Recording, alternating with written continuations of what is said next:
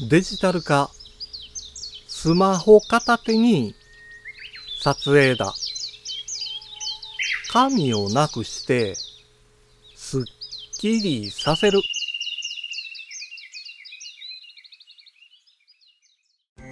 五七五七七の31文字でデジタルに関する単価を読むデジタル教室単価部です。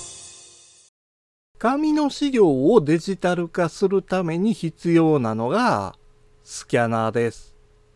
ドキュメントスキャナーを使用することで効率的に紙の資料をデジタル化することができるんですけれども、そのためにはパソコンが必要だったり、Wi-Fi 環境が必須だったりします。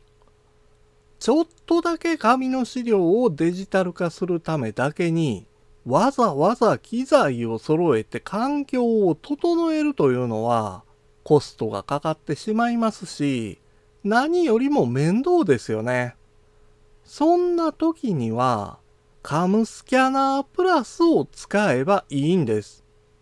カムスキャナープラスなら、スマホで紙の資料を撮影するだけで簡単にデジタル化できます。デジタル化した紙の資料を PDF ドキュメントとして保存できますから、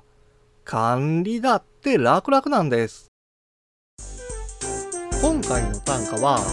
画像付きで Instagram や Twitter にも投稿しています。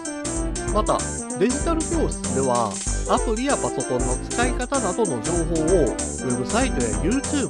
ポッドキャストで配信していますので概要欄からアクセスしてみてください。デジタル教室単価部でした。